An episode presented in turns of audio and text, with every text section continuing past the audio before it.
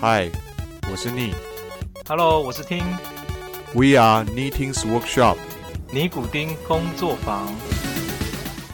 呃，Hello，欢迎大家回到 Knitting's Workshop，我是主持人丁丁，你可以叫我 Kevin。嗨，欢迎大家回来，我是逆，也可以叫我逆哦。Hello，大家，我们现在有开了粉丝专业哈，在 IG 上面。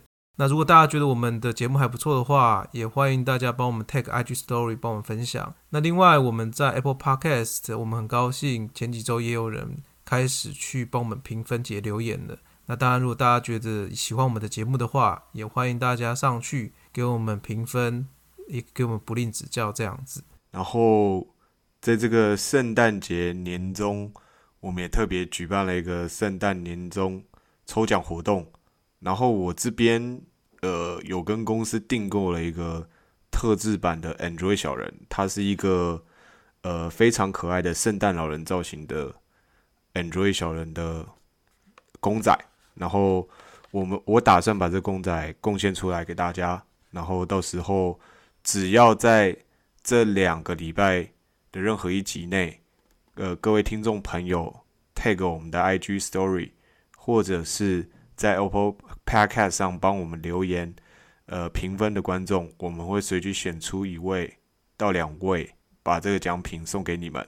然后这是我提供的奖品，然后丁丁你这边提供了什么奖品？然后大家，呃，我这边会提供一本书哈，就是最近 Netflix 他们的执行长写的书，叫《零规则》。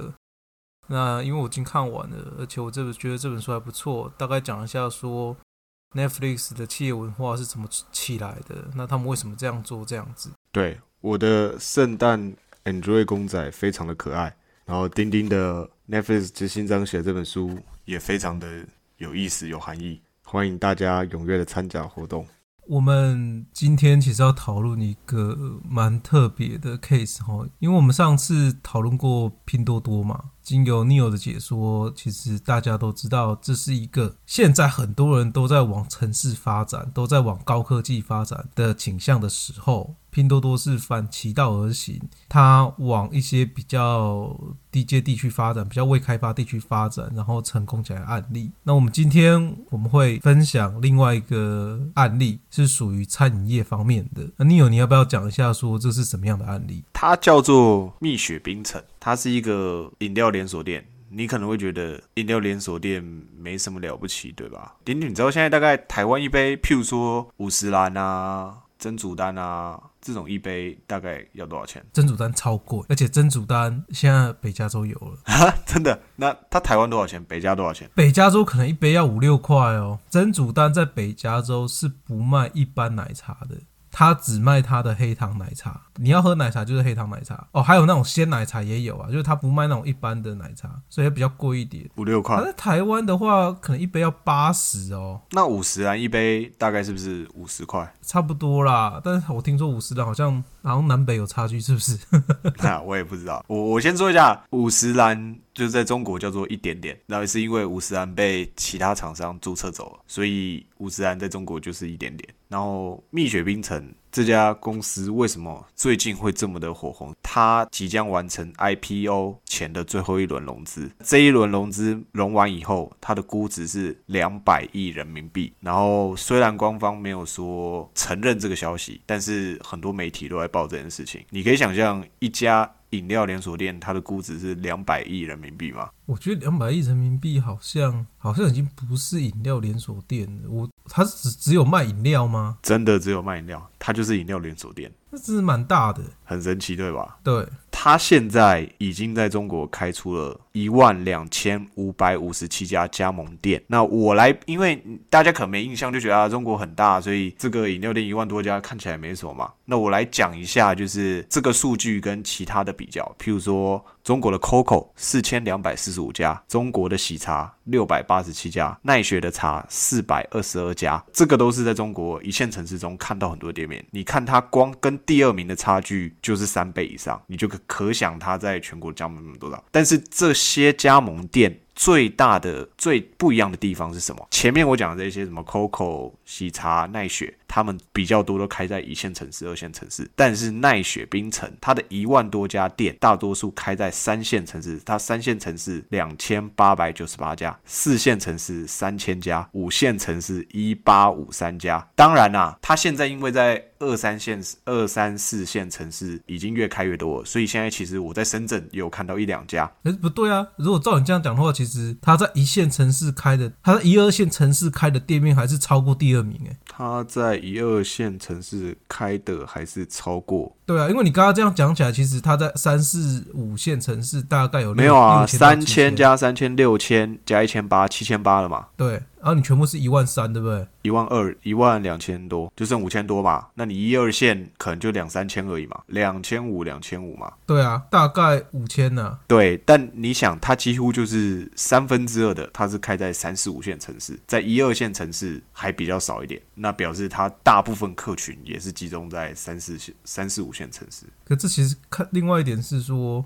像例如说喜茶，喜茶你有喝过吗？我喜茶喝过一次，哎，不对，其实你这样讲有道理，因为如果因为喜茶的问题是他没办法去三四五线城市开嘛。对，因为我来讲一下，说这几家它的大概平均价格大概多少？像喜茶跟奈雪应该算是最贵的，那它一杯就是二十五块人民币以上，二十五块人民币大概就折合台币是一百到一百五之间嘛。到底它是卖什么东西可以卖到一百到一百五啊？而且你知道一百到一百五，还你每次去都还要等三十四十分钟，有的时候更超过，你可能要等到一个小时你才拿到，你就知道这个消费量有多恐怖了。那他到底是卖什么？他有些譬如说是会是一个水果当季，譬如说它这一季什么水果，然后它可能就会出一个跟水果类似的，那其实它就是把水果加冰沙，然后上面有一些奶泡、奶油，然后组合在一起，然后你，然后他们的店面就是会选在一些比较 fashion 的地方，然后他们还有 flag store，就是他们会有一些旗舰店，那整个旗舰店就譬如说会弄成黑色的啊，然后很不一样，你就可以在拍照打卡。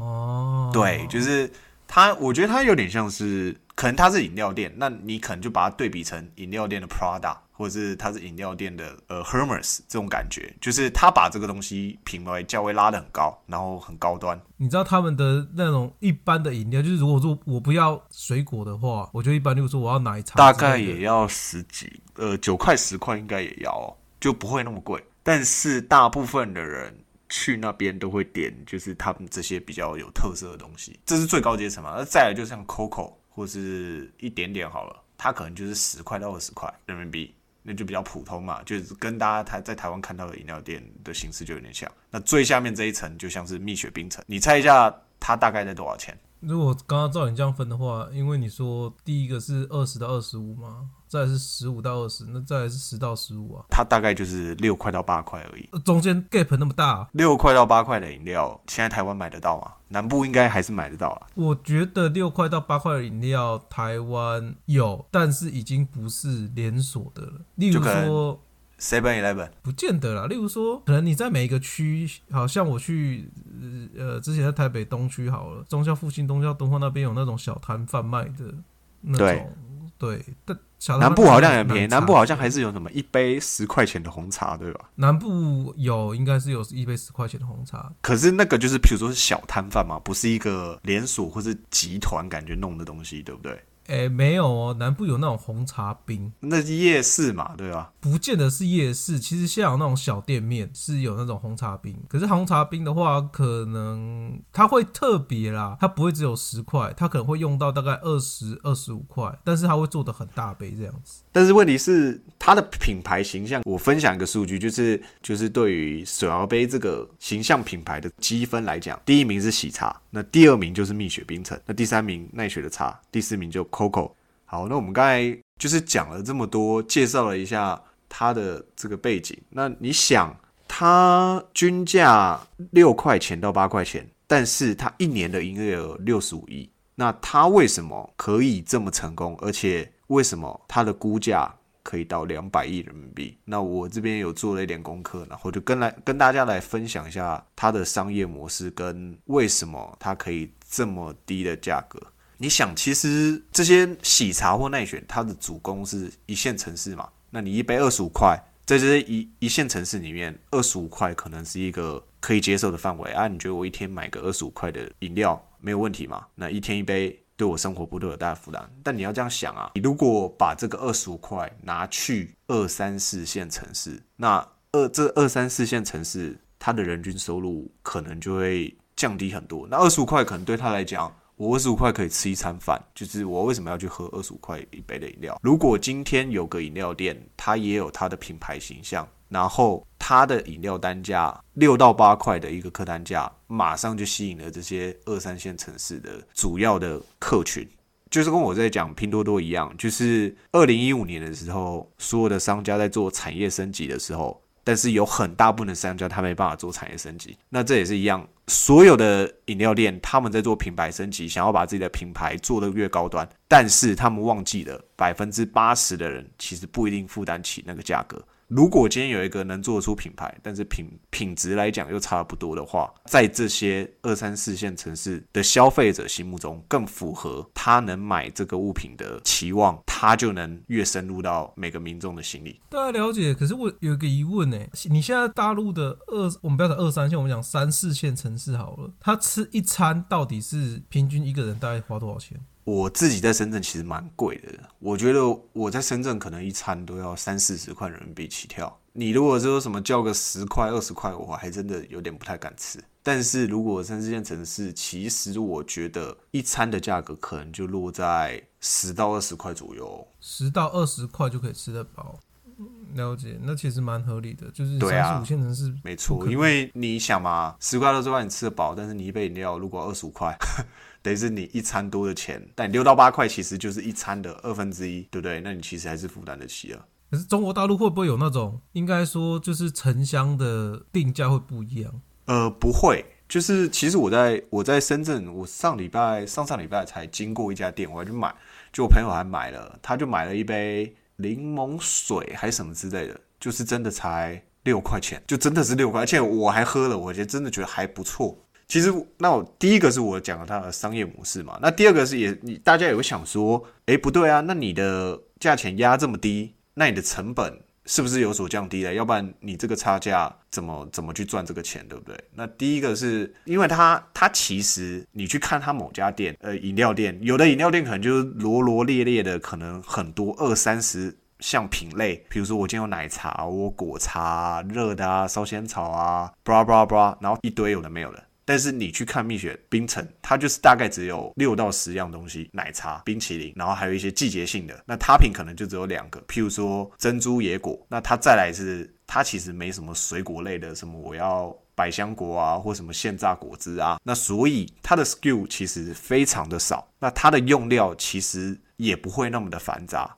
它涵盖了很好好处。第一个是它的人力成本其实就不用这么多嘛，因为不用那么多人去管理。大概就是每家店顶多就是两个到三个人，其实就够了。那第二个是你不用管控那么多物料的时候，其实你的管理经费就会下降很多。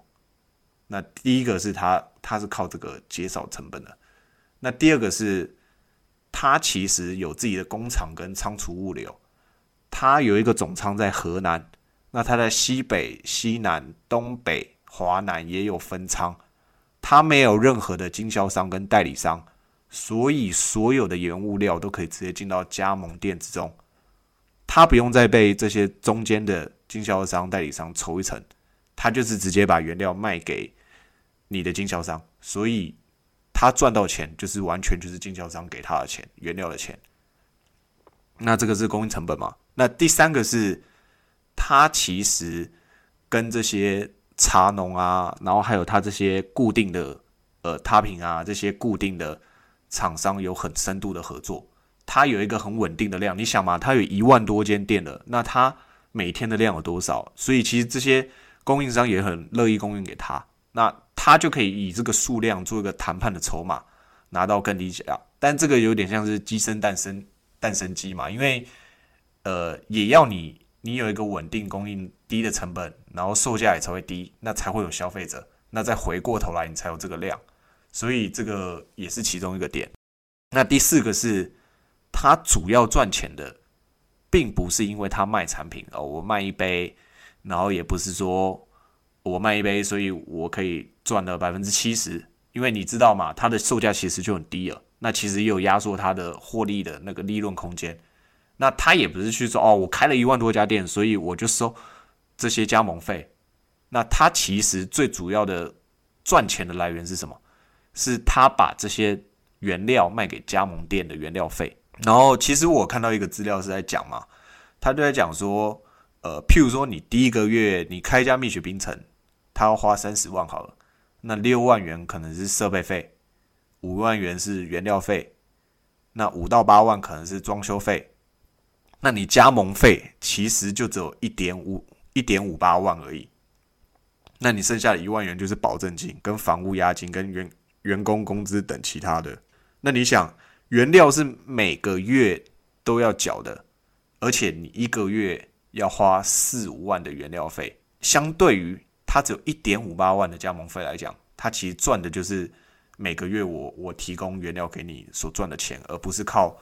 我开很多家店，所以我我这个加盟店的钱，所以它的直营店直营店很少吗？直营店不多啊，它其实主要还是靠加盟店。但是我觉得他们的直营店跟加盟店应该是差不多的概念吧，就是他们也没有特别标榜说我们是直营店，我们是加盟店，因为反正所有加盟都算直营店了吧。其实这不太一样的原因，是因为如果说它是直营店的话，其实这家的哦，你这样讲也对，因为通常直营店的话，这家的收入其实主要还是公司所有嘛。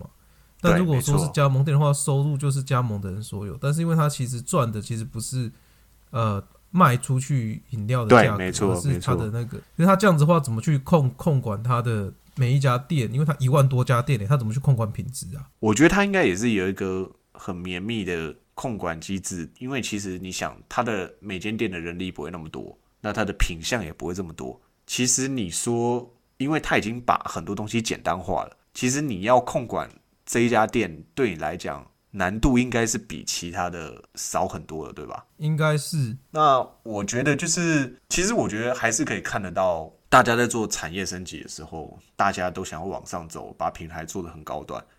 但是其实却真的忽略了所谓的下沉市场，就是像有点像冰山的感觉嘛。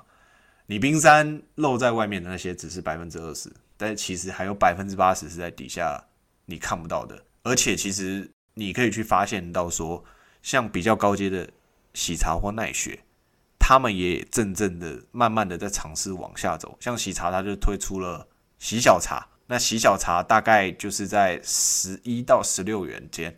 那喜茶原本一杯大概二十五块，所以它大概差了十块钱。那这个十块钱空间就是让它往三四线的城市延伸。我觉得重点应该是说，他们开了另外一个商业模式。因为你看，我相信即使是像喜茶，或是你说嗯五十兰那种东西，好了，对，它的获利绝对是超过五十 percent，至少可能到七十 percent 都有。没错。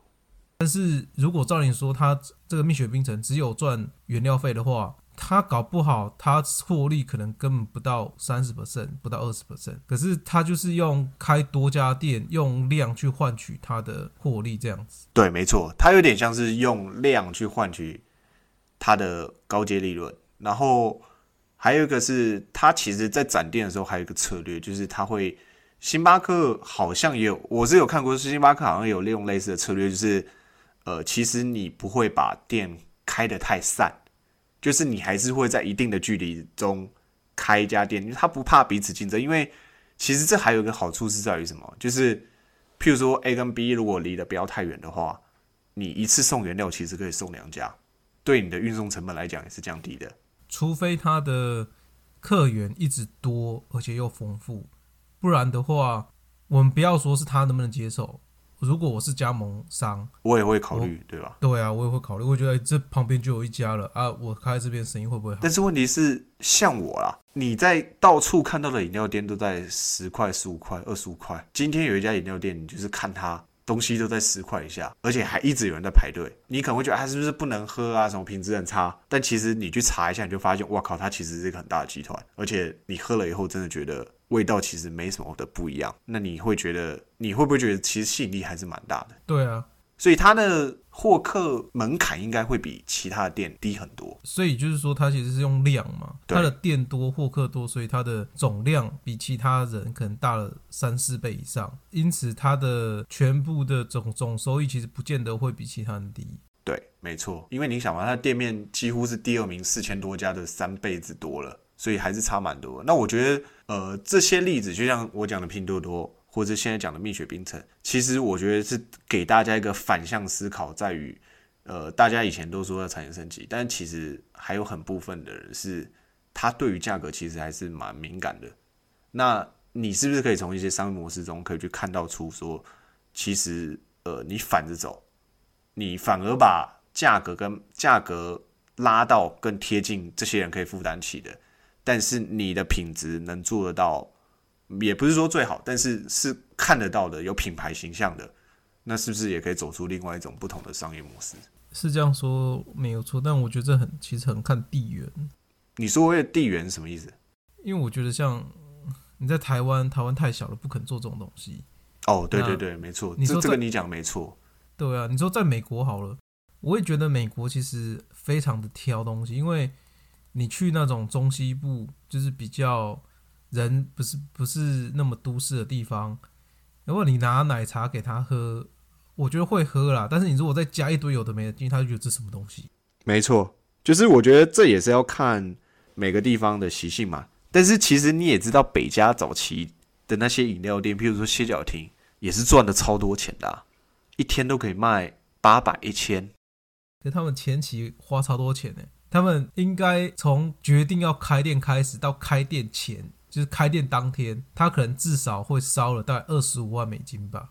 对，的确也是蛮吃每个地方的它的不同的政府的要求啊，或是它的成本啊，其实都会有不太一样的地方。他是什么时候要上市啊？呃，还没有明确的，官方没有，从来没有说过他们要上市啊。哦，你说我说蜜雪冰城呢？你不是说他是募最后一轮的吗？大家都这样讲啦，就是他应该已经目标。然后其实还有另外一个资讯是在于，刚刚我说估值蜜雪是两百个亿嘛，那我们来讲一下发展的很好的喜茶跟奈雪，它的估值是多少？喜茶哎、等一下，我160先问一，下，蜜雪冰城它已经赚钱了吗？它已经赚钱了，应该是已经赚钱了，但是它现在是未上市公司，你查不到它财报啊。对啦，可是是应该会有人会说它到底赚钱了没有？因为如果说它还没有赚钱，出来募这一轮就合理；如果说他赚钱了，他又没有上市，出来募这一轮好像不是那么合理。嗯，你会怀疑他为什么要募这一轮的钱，对吧？对啊，因为照你说法，他应该已经赚钱了才对。可是他如果又没有要上市的话，那其实他募这一轮的钱很怪。嗯，但我我真的还没有看到，因为这个资料真的还没有办法看得到。但我先来讲一下，就是目前几家比较大的公司的估值：蜜雪两百个亿，喜茶一百六十个亿，奈雪只有六十个亿。那你想，为什么喜茶跟奈雪走这么高端，然后蜜雪冰城的估值却比他们高这么多？而且现是现在这个对于资本来讲，其实是一个比较不好的市场，对吧？因为今年大家都知道疫情，其实很多的 VC 他们反而不太愿意去投一些公司。那我觉得其实角度上来讲，我觉得可以，我觉得这些资金评估的范围一定有一个是在于它的拓店数嘛，一万两千多家真的太夸张了，它的成本管控跟它的利润，我觉得应该也也也会表现得很杰出，要不然我觉得不会说开了一万多家，然后呃这些资本看了他的财报以后，发现他根本完全就像你讲的，可能他完全都没有赚钱，或是呃只是在补贴，那那我觉得这也不太可能啊，对吧、要不然怎么可能估值这么高？我觉得他应该赚钱，但是他很有可能赚很少。对原因是这样子，原因是这样。你看他的蜜雪冰城是喜茶的，大概你刚刚说大概是三倍左右的店面，对不对？对，没错，可是它的总估值却只有差四十个亿，也就是说，它的总估值只有差二十五 percent，跟喜茶哎、等下等下。喜茶是差三十倍，一个是一万两千多，一个是六百多，哦，一个是六百多，一万两对千，多，一个是五万两千多，那就差三十倍。然后你差三十倍，可是喜茶的估值已经到一百六十亿了，对也就是说它其实是二十五 percent。对那你如果把三十倍去去再除以四的话，也就差七倍。对，很有可能假设喜茶它的它的利润是七十 percent 好了。嗯，你的蜜雪冰城可能只有十 percent，而且依照它的商业模式下去的话，我觉得它已经赚钱了，但是它现在再往下赚钱的管道只能继续扩店。对，就是其实扩店来讲，应该是它对于它来讲是一个很重要的事情。对，但是你以其他人来讲的话，我除了扩店之外，我可以同时去调整我的啊、呃利润。就是说，就像你刚刚讲的，像喜茶，它就像有出那个洗脚茶嘛，对不对？对所以说，它在扩店的时间，它也可以调整它的利润，让它店变多，然后它的价格变低，这样乘起来，它的利润会变大。但是，我觉得依照蜜雪冰城那样子，它已经没办法调它的利润了。对，你讲的有点可能像是它如果没办法再多扩几家店的话，它基本上它的天花板就已经到了。对，但是他也有可能去玩另外一个东西啦。因为照你这样讲起来的话，我个人觉得他其实背后并不是要做一个该怎么讲，他其实背后并不是要做一个饮料公司，他其实背后是要做运输公司跟去做那种原原料的公司，原料操控公司。我懂，因为他可他现在的模式已经把原料卖给各家分店的模式已经建立起来了，那他的供应链管理也管理的很好，对。然后而且他店家也可以这么多，对。那他既然能保证这一些的话，那他未来说不定他还可以帮其他家饮料店做这个东西。对，或者是说他可以用同样的东西去开其他店，因为他现在对嗯，原原材料也是可以直接进嘛。然后它就可以压低价格嘛。对，就可能卖去其他食品业啊，或是譬如说他今天可能譬如说开一个那种食物的小吃摊、便当快餐店，对，类似这种。对，那就有可能就是可以把这个模式再复制出去。对，反正我们就是提供一个不同的三维模式，让大家思考一下，在大家看消费升级的另一个方面，消费升级也可以是代表是你用更低的价格去贴切更靠近的人群。那反正呃，今天介绍的蜜雪冰城就是提供另外一个不同的思维角度给大家参考。那如果大家对于这样的商业模式有一些共鸣，或者你也有看过差不多的例子，我们就还是希望，如果大家可以留言给我们，跟我们分享一下，也会就是再去找一些这样相同的资料来看看。好，那我们今天的分享就到这边喽。呃，谢谢大家。好，谢谢大家，欢迎麻烦大家继续支持。如果喜欢我们的频道的话，也可以在 IG Story 上 tag 我们，然后大家有什么留言的话，请留言给我们，然后也可以帮我们评个五星好评，谢谢，谢谢，拜拜。拜拜。